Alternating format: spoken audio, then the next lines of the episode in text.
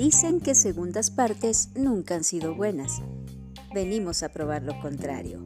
Este es el podcast. Pláticas acá entre nos, segunda temporada. Comenzamos.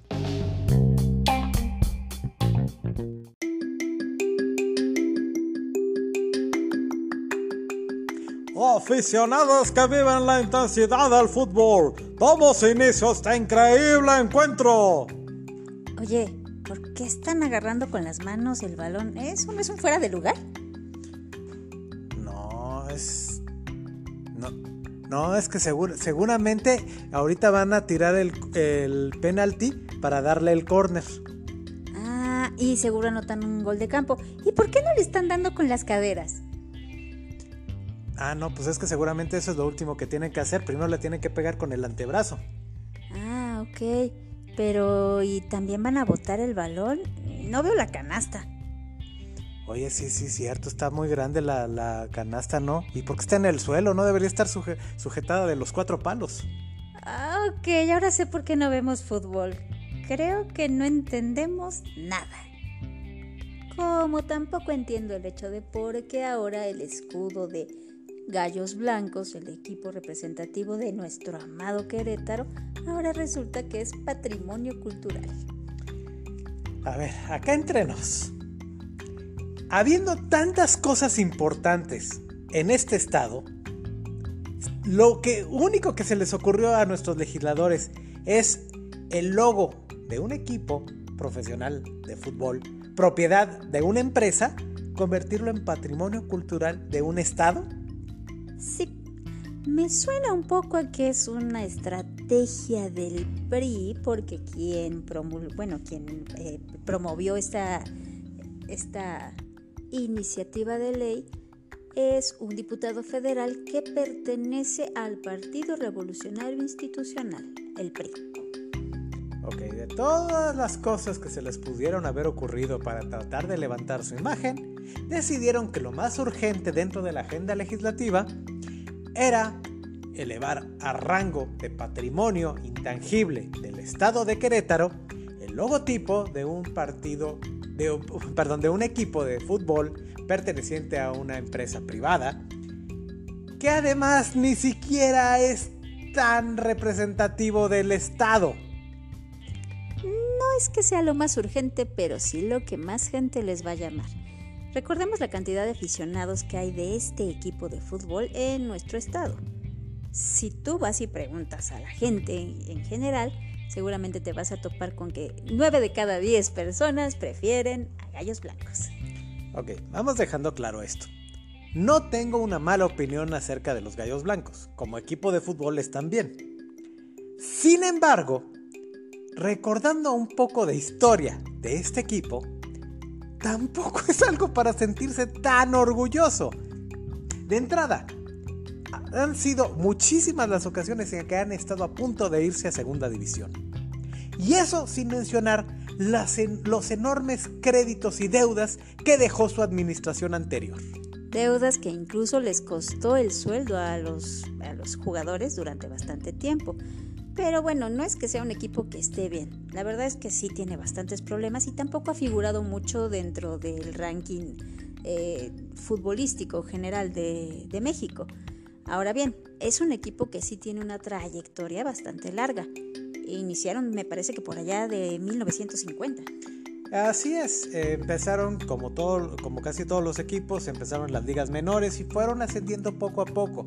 Incluso se disputaron con otro equipo que sí tenía mucho más tradición como era el Atletas Campesinos. Sí, y bueno, también hay que mencionarlo, este logo que se está ahorita considerando como patrimonio cultural es un logo que pues no tiene tampoco tantos años, ha cambiado muchísimas veces.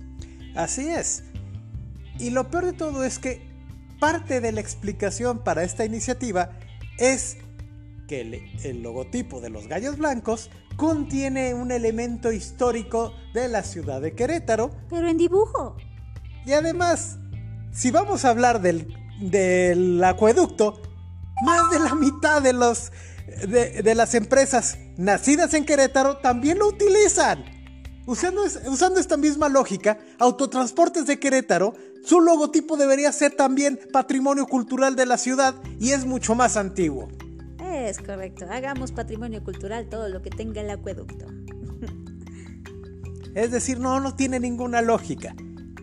Nuestros políticos nuevamente están demostrando que no tienen un interés real en la problemática de la nación o en este caso particular de la problemática del estado de Querétaro, que vaya que Querétaro tiene sus problemas.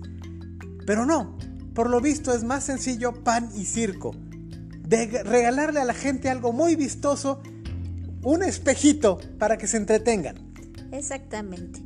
Pero bueno, lamentablemente a veces son estrategias que funcionan. ¿Por qué? Porque la gente en efecto se va por sus ídolos, se va por la afición, se va por otras cosas más allá de lo verdaderamente importante.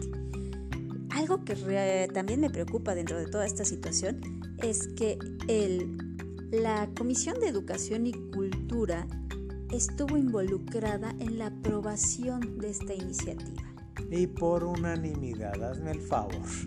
Ay, esto es triste, es preocupante y verdaderamente indignante. Educación y cultura. Apoyando una iniciativa que nada tiene que ver con la educación y la cultura, a menos que nos estén reafirmando que efectivamente eh, el mexicano común y corriente de a pie se educa a través de este tipo de situaciones, de ser hinchas. Estamos hablando de que acaban de equiparar, como dije antes, el logotipo de una empresa privada, porque a final de cuentas el Club Querétaro es una empresa privada. La están equiparando con cosas como por ejemplo unas fiestas patronales. La están equiparando con tradiciones legendarias ancestrales, las están equiparando con alimentos, con la gastronomía, la están equiparando con eh, el folclore de un lugar, sitios turísticos, arqueológicos, cosas que realmente son propiedad del pueblo queretano, son cosas que son intrínsecamente nuestras y que nos representan de alguna manera porque es parte de nuestra cultura de, nuestra, de nuestro arraigo, de nuestras tradiciones. Y muchísimo más antiguas que un club que tiene 22 años en la primera división.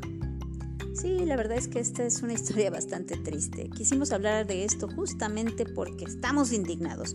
No es algo que nos haga particularmente felices. Y no porque no sepamos de fútbol, porque la realidad es esa, no sabemos de fútbol. No, eh, lo, admitimos y lo hemos dicho antes, no somos aficionados de hueso colorado, no nos interesa realmente ir a ver partidos, no los vemos ni en la tele. Pero eso no le quita que reconozcamos el valor del deporte, el valor que le puede dar las personas a su equipo, el valor que pueden tener los colores con los que se identifica cada hincha. Pero de ahí a darle una importancia exacerbada e injusta a esta situación, creo que eso ya demerita todo el problema, demerita toda la situación. Y también el hecho de que la, agenda legislativa debería de pesar cosas mucho más importantes. La seguridad, la, eh, la verdaderamente educación, es decir, ¿Qué se les va a aportar ahora, por ejemplo, que estamos en esta situación de pandemia y que los niños están con que si regresan o regresan a clases? Ver ese tipo de cosas, algo que realmente le va a servir al pueblo. Añadimos otra cosa. en, el año pasado, muchísimas personas de los pueblos indígenas de Querétaro sufrieron por culpa de la pandemia, porque no podían ir a vender sus productos, sus artesanías. Luego también nos enteramos de que, por ejemplo, en Amealco, el presidente municipal atosigaba a estas personas, impidiéndoles llevar a cabo sus ventas. Creo que eso es mucho más importante que lo que acaban de hacer. Es correcto. Si realmente quieren darle una, un valor a las cuestiones eh, patrimoniales, efectivamente deberían de estar apoyando y promoviendo la situación con los artesanos, que a lo largo de todo el territorio queretano hay una muy buena cantidad de artesanos porque son gente que toda la vida se ha dedicado a eso. Denle su justo valor. Hagan patrimonio cultural sus tradiciones, sus artesanías, su mano de obra. Definitivamente preferiría mil veces ver a los legisladores defendiendo lengua, artesanía, cultura, forma de vida, tradiciones, fiestas, antes que un equipo de fútbol. Pero bueno, ah, ya no sé cómo manifestar más el hecho de que estoy molesta con esto. En fin, espero estar mucho más contenta para el próximo episodio. Nos vemos.